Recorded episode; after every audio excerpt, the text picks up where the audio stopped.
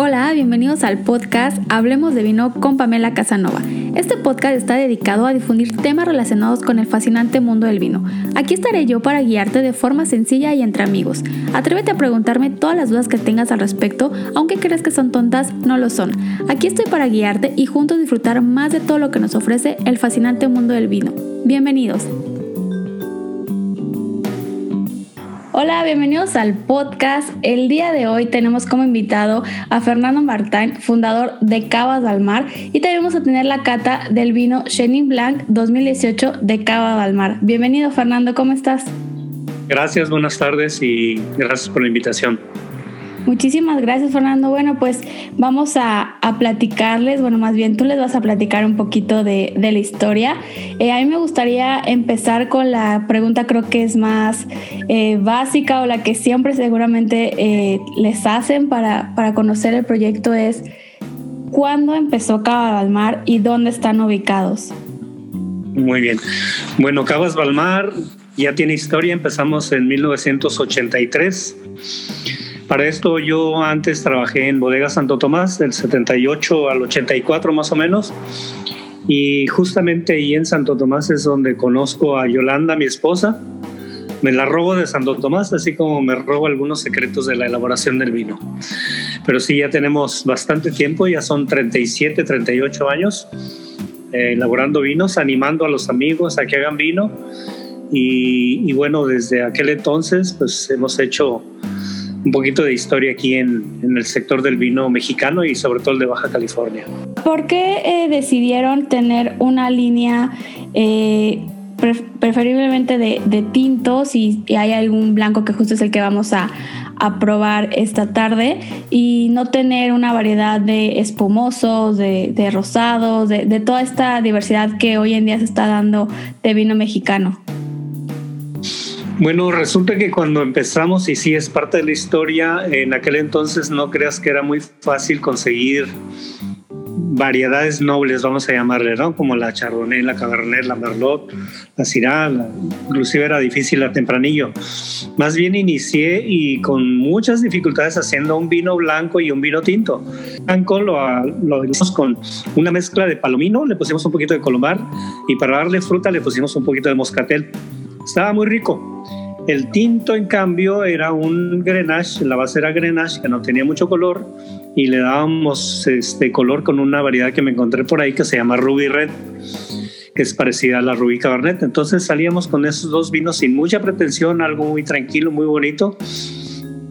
Pero poco a poco, con el tiempo, ya hubo manera de acceder a uvas más, más populares, vamos a llamarle, ¿no? Y es así como Balmar se convierte en un productor de 100% varietales, 100% Chenin, 100% Tempranillo, 100% Cabernet, que son los clásicos de, de, Cabas Balmar. Y, ya pronto ah, salen a la venta el 100% Syrah y el 100% Nebbiolo.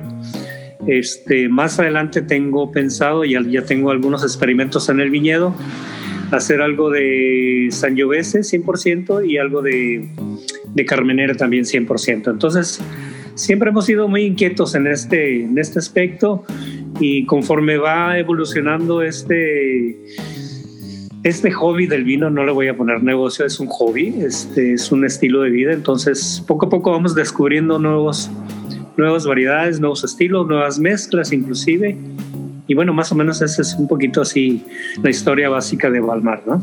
Pues a mí me gustó muchísimo eh, que ya había escuchado esta historia justo en, en el evento que, que, nos conocimos ya el año pasado con una cata eh, pues histórica para ustedes, donde se abrieron eh, varios vinos tintos que por aquí tengo justo las añadas del 91, 92, 96, de 2007, 2008, 2009, perdón, y 2011. Todos estos tintes, la verdad, a mí me sorprendieron.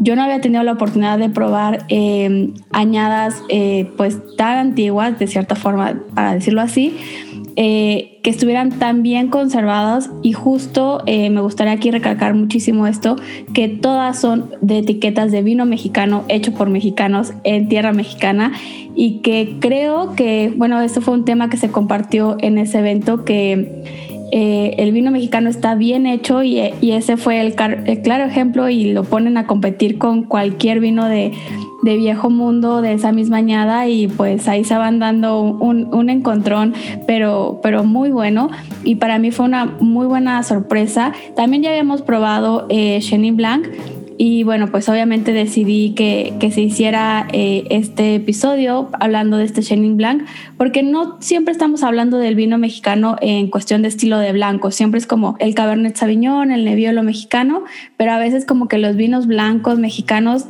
sabemos que están bien hechos, pero como que no los impulsamos tanto, entonces quise que, habláramos de este, porque bueno, es un, en particular es uno de los blancos que, me gusta, está bien hecho. Y bueno, pues por ahí eh, solamente les quería comentar que, bueno, pues esa cata histórica, poquitos tuvimos la oportunidad de, de, probar esos vinos. Eh, ojalá después puedan tener la oportunidad de probar eh, alguna cata así, ya sea de, de Cado al Mar, que estaría genial, o de alguna otra bodega mexicana, para que se dieran cuenta de la grandeza del suelo que hay en México. Y bueno, Fernando, no me vas a dejar mentir que eh, bueno, tú has sido uno de los grandes pioneros. Hay, que, hay que mencionar esto que también es muy importante, que has sido de los grandes pioneros en cuestión de, vino mexicano, que, has estudiado muchísimo, eh, has hecho, como dices tú, muchos experimentos, pero todos han salido eh, muy bien, todos han sido los experimentos excelentes y es algo que que creo que pues muchos de los que estamos metidos en el vino sabemos de tu trabajo y lo que has hecho, así que para los que todavía no te conocen, pues que conozcan tu trabajo, yo ahí les voy a dejar dónde pueden conseguir el vino, las redes para que los busquen y, obviamente pues cuando se pueda que vayan a visitarlos. Como no, muchas gracias. Y ampliando un poquito el detalle de esa cata histórica que fueron ciento 113 años, creo, ¿verdad? 113 años en seis botellas. La acabo de repetir en Monterrey, pero ahora fueron 158 años. Me llevé 89, 91, 93, 96, 98 y 2000. Fueron, fueron puros vinos, puro, puro Cabernet, pero sí más anteriores al año 2000. O el más jovencito tenía 20 años y también salió excelentemente bien increíble. Entonces, la idea es repetirla en Guadalajara o en Cancún. Y justamente cuando ya tenga fechas, te voy a avisar por, si te animas para que nos acompañes. Es más, si alguien de, de tu de tus este, escuchas o cómo le llamas, este, se anima, pues también los podemos invitar, ¿no? Este, sí, muy interesante, muy bonita Cata, así es. Claro que sí, pues muchísimas gracias. Yo voy a estar ahí al pendiente y obviamente cuando ya tengan esa información yo con mucho gusto la voy a compartir aquí en las redes para que todos los que me siguen eh, pues se enteren del evento o quien viva en esa ciudad y es más fácil tal vez eh, asistir al evento pues no se lo pierdan. Así que cuenten conmigo para darle la, difusión al evento y si yo estoy libre, yo encantada de, de acompañarlos porque la verdad fue una experiencia que, que vale muchísimo la pena eh, si la puedes vivir por lo menos una vez en la vida, creo que son de esas catas que se te quedan muy, muy, muy guardadas en la memoria y que valen la pena. Y todos estábamos en ese evento, en esta cena, eh, muy contentos, muy sorprendidos y ahí calculando a ver si había la añada de, de alguien de, que hubiera nacido en ese año. Eh, creo que no coincidimos exacto, era como un año más, un año menos, pero bueno, fue un ejercicio divertido pues para nosotros darnos cuenta también cómo era el vino pues tal vez antes de que naciéramos alguno de los asistentes o en este caso eh, yo también estaba haciendo esa comparación de cómo era el vino antes de que yo naciera y después de que yo naciera tal vez a los 5, 6 años, 10 años que yo tuviera de, de, vida, cómo, cómo era este, este mundo del vino y pues más bien cómo era el vino mexicano. Y es un, un claro ejemplo que, que, me gustó mucho y espero, lo vuelvo a repetir, que alguien tenga la oportunidad de vivir esta experiencia porque se van a sorprender muchísimo y van a empezar a voltear más a lo que tenemos aquí en México de muchísimas, muchísimas bodegas como les traje hoy al invitado Fernando, bueno, de Cado al Mar. Perdón que nos desvimos del Chenín, pero es que fue muy interesante y aquí lo que buscábamos en un principio era demostrar que el vino mexicano tiene potencial de añejamiento y en segundo lugar demostrar o dar a conocer que el Cabernet Sauvignon de Balmar realmente es una inversión porque lo puedes tomar ahorita o lo puedes guardar 10 años o 20 años y es realmente una sorpresa, ¿no? es una, es una garantía ahora sí en vivo, ¿no? Entonces es muy interesante como Pero empezamos con el Chenin. Yo ya aquí tengo abierto el vino, ya solo lo voy a, a servir. Eh, como les mencionamos, tenemos eh, Chenin Blanc 100% de Cadas del Mar. es la añada 2018. La pueden encontrar en muchísimos eh, lugares, muchos puntos de venta directamente en la bodega y bueno pues ya después en la información de este episodio les voy a dejar justo el lugar donde lo pueden encontrar y si no pues me pueden contactar y yo, yo les ayudo a conseguir este, este vino para que lo disfruten también. Así es. Bueno, si quieres eh, comienzo platicando que es un Chenin Blanc 100% elaborado con uvas de nuestro viñedo eh, propio que tenemos en el Valle de Guadalupe. Su nombre es Cañada Guadalupe porque está justamente en una cañada en la parte norte del Valle de Guadalupe, pero aguas arriba, en la parte alta rumbo a la montaña. Es un viñedo tan bonito que está rodeado de muchas piedras grandes a, a los dos lados de la cañada y además en la parte plana tenemos como unos 20, 30 encinos como de 500 años en promedio. Entonces, es un viñedo, la verdad, muy, muy bonito. Nunca había sido plantado antes este terreno cuando lo conseguí. Lo empezamos a sembrar hace como unos 12, 15 años más o menos. Y, empezamos a producir Chenin 100% de este viñedo probablemente hace unos 10 años. Estaba comentando que en un principio era un poquito monocromático porque nada más tenía uno o dos aromas bien, bien específicos que era la guayaba y la guanábana. Tiempo después, conforme el viñedo va creciendo y conforme la planta se va haciendo más fuerte y más... Eh, y los cambios de clima y los tratamientos y los cuidados y todo lo demás, tenemos un vino ahora sí mucho más complejo, mucho más completo. Y te decía, en, color, pues podemos ver un, color amarillo claro, este, muy bonito, muy limpio, muy brillante, muy vivo. Eh, en aromas, otra vez, tenemos eh, la, presencia de la, de la manzana verde, un poquito de piña, un poquito de flores, un poquito de miel y lo movemos y lo movemos y van saliéndole más y más cosas, ¿no? Entonces es un vino muy, muy agradable, muy rico. Este, no es por nada, pero está muy bueno.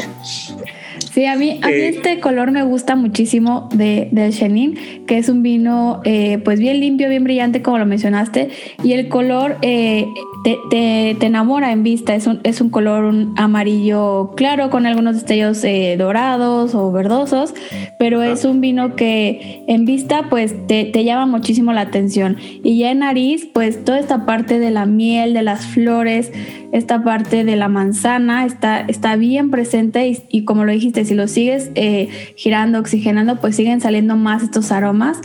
Eh, yo apenas ahorita lo, voy a probar, pero en nariz ya te empieza a, empiezas a salivar desde el momento de, que lo estás eh, percibiendo, desde que estás teniendo estos aromas en nariz, empiezas ya a, tener esta salivación. Así que bueno, pues yo lo voy a ir probando. Si quieres irnos comentando un poco y ahorita yo, yo también voy dando. Pruébala y anota las, tus impresiones.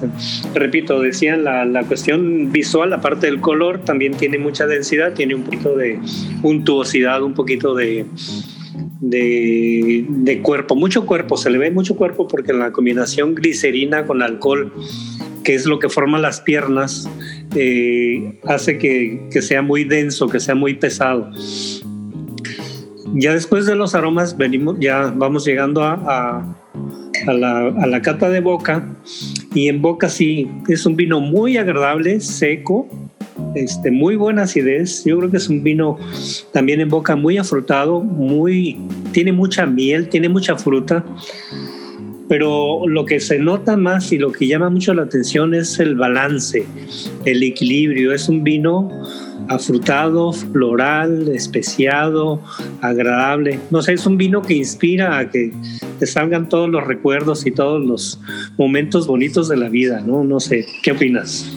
Pues a mí en boca, igual que en la vista, me, me gusta muchísimo ya que es una entrada bien sutil en, boca. Eh, entra eh, pues muy suave, tiene estas notas un poco sedosas. Eh, también la acidez para mí está, está equilibrada, está balanceado.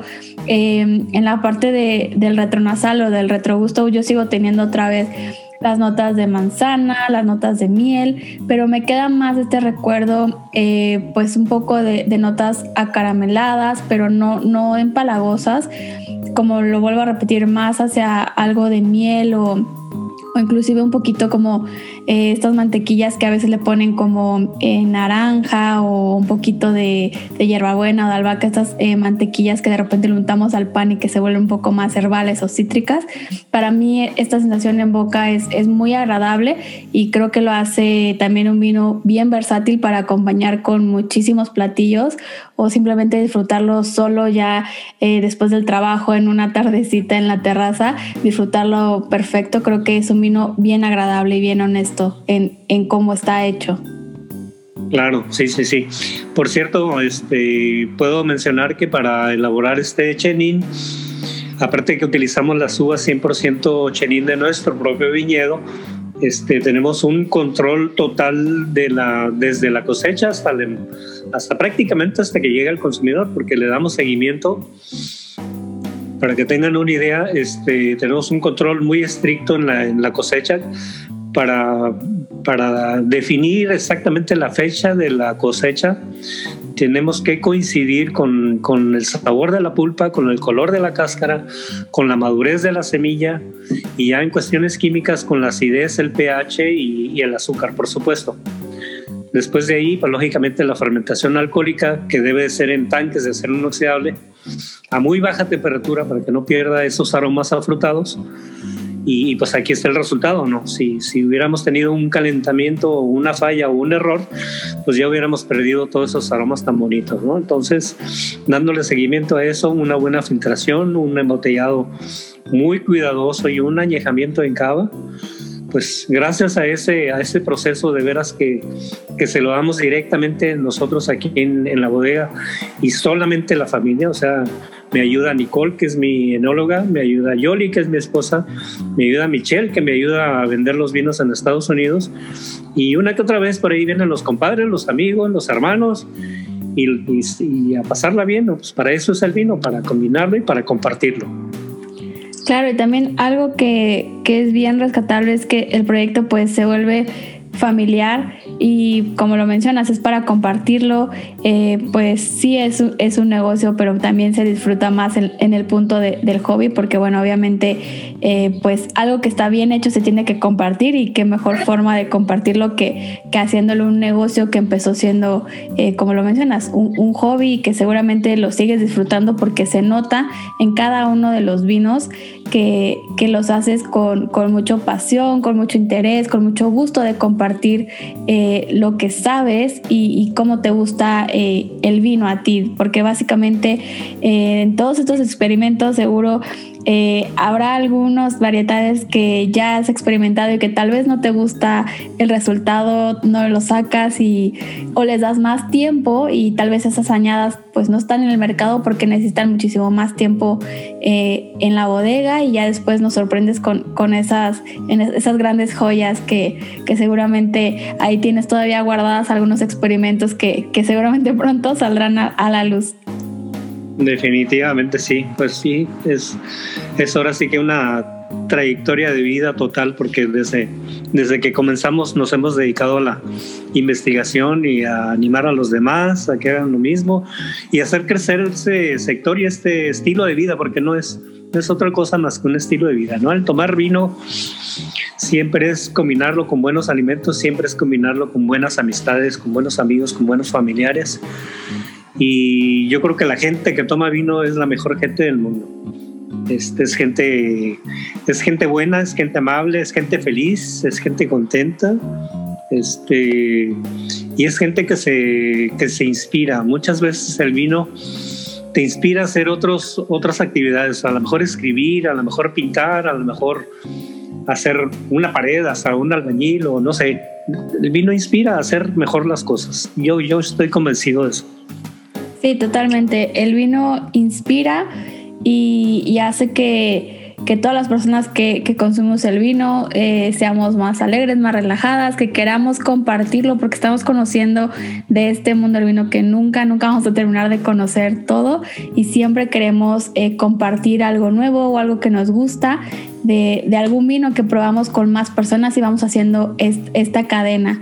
Hablando de, compartirlo, sé que también eh, estás en otros proyectos o asesoras a otros proyectos que tal vez algunas personas no asocian directamente con Cavas al Mar por no tener, eh, pues digamos, la misma línea, ya que estos proyectos tienen otra imagen totalmente distinta, pero eh, sé que estás detrás de ellos. ¿Te gustaría compartirnos alguno de estos para que tal vez alguno de los que nos escucha ya ha probado los vinos y no tiene idea quién estaba detrás o, cómo surgió estos proyectos? Claro, por supuesto, sí. Este, como te decía el principio, siempre, siempre hemos sido compartidos y bueno, hace como unos 15 años más o menos empezamos un proyecto compartido con la castellana. La castellana es bien conocida en todo, en todo el país, en todo México, que tiene sus eh, tiendas, sus eh, sucursales en Monterrey, en la Ciudad de México, en Cancún, en Querétaro, en Guadalajara. Y entonces empezamos con un proyecto vamos a llamarle pequeño, Luna del Valle, Luz y Sombra. Luz era, la base era Tempranillo y Sombra era justamente una mezcla 50-50 de Cabernet con Tempranillo. Nada más que ese Tempranillo con Cabernet, 50-50, Luna del Valle, Sombra, lo hicimos con la mejor barrica de Cabernet mezclada con la mejor barrica de Cabernet, con Cabernet y Tempranillo, una de cada una, de cada cosecha.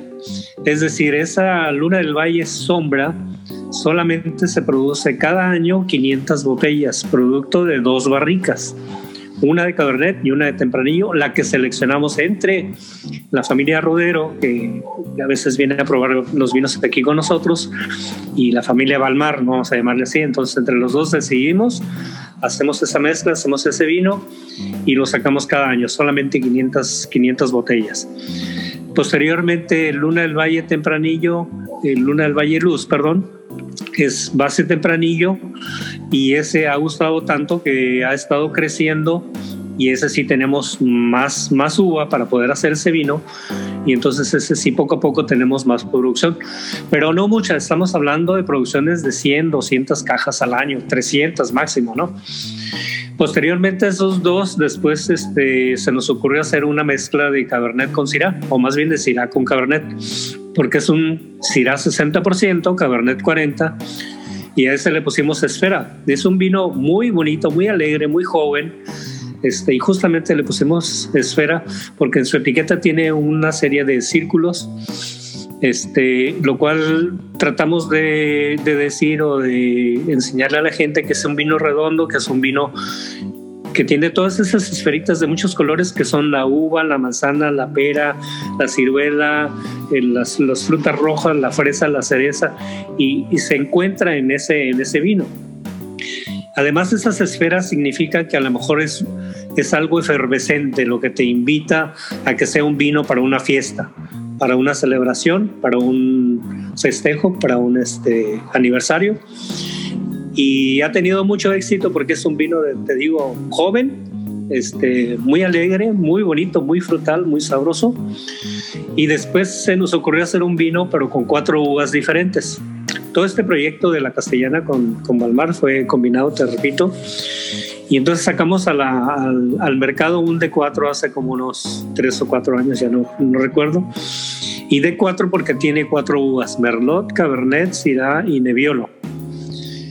Pero aquí lo que hicimos fue ofrecer un vino mucho más joven, mucho más este, fácil de tomar, mucho más económico y este, y este vino no le damos abasto. Para que tengas una idea, comenzamos haciendo creo que 400 cajas el primer año, 800 el segundo.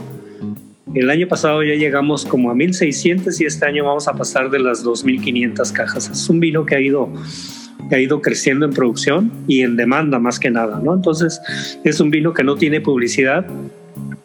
Todo lo que se sabe es de boca a boca y de los que los encuentran, este, se va pasando la voz y nos van haciendo crecer y me van presionando tanto que que me hacen trabajar mucho. Pero pues eso está, está, muy bien, ¿no? Sí, la verdad que sí.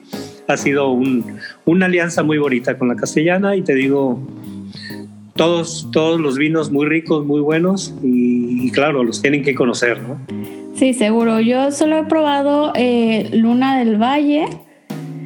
Eh, me falta obviamente Esfera y de cuatro que no me he dado el tiempo de, ir justo a, la tienda para, para, comprarlo, pero ya, ya próximamente lo, lo, los voy a buscar para, para, probarlos y ya después te contaré qué, qué me pareció, darte, darte mi opinión y obviamente pues compartirles por acá y hacer este de boca a boca un poco auditivo en esta parte del podcast y yo encantada de, que más personas pues te sigan dando lata de pidiéndote más vino y más producción de, cajas para que se animen a probarlo y obviamente pues tú, tú nos compartas más de estos, estos vinos.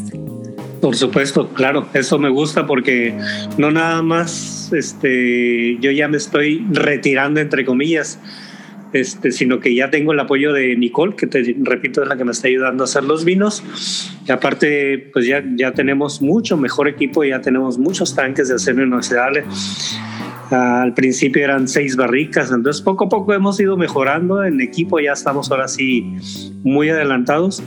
Y lo más importante es que también los viñedos los estamos haciendo crecer de 6, 7 toneladas que tenemos en el Valle de Guadalupe ya nos fuimos a plantar al Álamo y en el Álamo que está más adelante de Ojos Negros y es un valle nuevo que todavía no se conoce.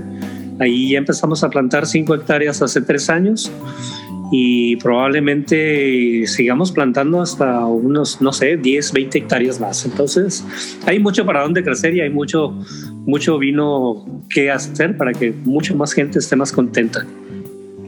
Me encanta. Y ahora que mencionaste esto de, que están haciendo crecer el viñedo, Em, tal vez esta va a ser una pregunta un poco general, pero seguro, seguro vas a poder responder aquí a mi curiosidad sobre el crecimiento del vino eh, mexicano justo en el valle. O sea, ustedes están expandiéndose en nuevos viñedos, en nuevos terrenos, como lo acabas de mencionar, que no habían sido plantados y están siendo también pioneros en esta zona, que seguramente ya más bodegas también estarán por ahí experimentando en nuevos terrenos.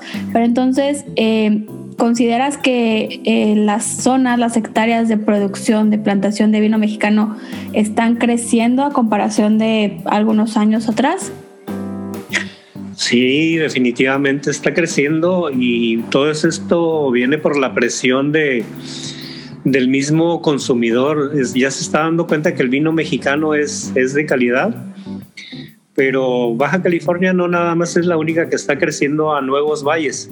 Por ejemplo, este nuevo valle que te digo que se llama El Álamo está a 1100 metros de altura. No tengo vecinos que produzcan este, viñedos todavía, solamente hay uno que otro agricultor por ahí. Antes era una zona minera, pero la gran ventaja es que hay mucha agua y hay agua muy, muy limpia, que es un problema ya en el Valle de Guadalupe. En el Valle de Guadalupe ya hay escasez de agua. Se puede crecer, pero está muy limitado. Luego los valles que están creciendo mucho son Santo Tomás, San Vicente y Ojos Negros y por supuesto Tecate. Este, pero no nada más está limitado este crecimiento a Baja California. También en Coahuila ya, ya hay nuevas vinícolas, hay nuevos viñedos y también están ganando muchas medallas. También hay en Chihuahua nuevos viñedos y asimismo podemos ver el crecimiento que hay en Querétaro, en Guanajuato. Yo estoy impresionado de, de ver, por ejemplo, en Querétaro, en Guanajuato, 30, 40 vinícolas que antes no había, no existía. Y, bueno, a lo mejor todavía no estamos al 100% en la calidad quisieran, pero, pero ya llevan mucha delantera, ¿no? Ya llevan, ya llevan muy buen avance. Este, vienen nuevas sorpresas, por ejemplo, estamos apoyando un grupo de productores de, vino y de viñedos en, Chapala. Entonces, muy pronto va a estar Rivera de Chapala en producción en el mapa. Hay otros productores en Puebla, es increíble y yo creo que más adelante pues van a sobresalir por ahí Zacatecas, Durango, Aguascalientes otra vez. Entonces yo creo que en el país, en el país hay mucho potencial. Además es cuestión de seguir animando a la gente y de que los consumidores sigan pidiendo vino mexicano para que haya más alternativas, ¿no?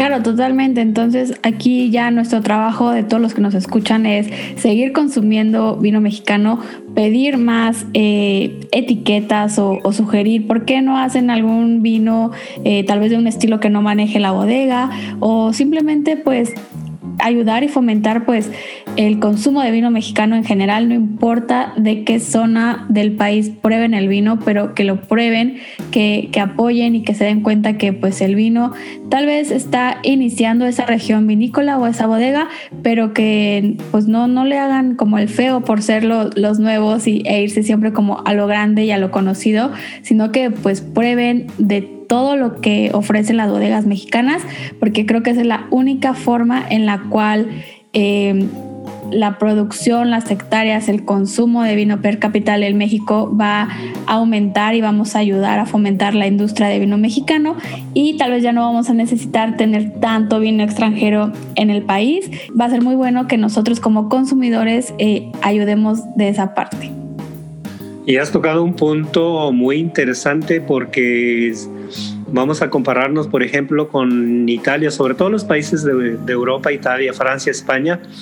Son países que consumen mucho vino, pero con su gastronomía regional. Es decir, aquí tenemos un potencial la gente debería de venir a, probar los vinos de Baja California con los mariscos de Baja California, con, los, con todos los chefs que han venido y que hay una revolución gastronómica del Baja Med y todos esos rollos gastronómicos. Está interesante, pero pruébenlos con vinos de Baja California. Pero vayan a Querétaro y pruébenlo con la gastronomía de Querétaro, pero vayan a Guanajuato y pruébenlo con la gastronomía de Guanajuato. O sea, la combinación turismo, gastronomía, vinos, es la combinación perfecta para pues ahora sí que para que México salga adelante con, más trabajo, con más gente, con más conocimiento, con más alegría, yo creo, ¿no? Más unión, más, más, más paz, al final de cuentas. Sí, al final de cuentas es consumir el vino eh, local con la comida local, lo que viene siendo un maridaje regional consumirlo de esa forma, porque así ayudamos en dos líneas, tanto el consumo local, que serían los restaurantes y los chefs locales, con el producto local, y creo que ya hacemos ahí un círculo perfecto para que tanto la economía y todas las estadísticas suban en consumo eh, de vino eh, mexicano y también, bueno, pues de alimento mexicano. Así que creo que eso eh, ya es tarea de, de nosotros como consumidores y también pues de todas las personas que nos dedicamos al mundo del vino, de aparte de ser consumidores, pues ser portavoces, ser comunicadores de nuevos proyectos, de, de apoyar 100% a la industria en la que estamos eh, pues trabajando.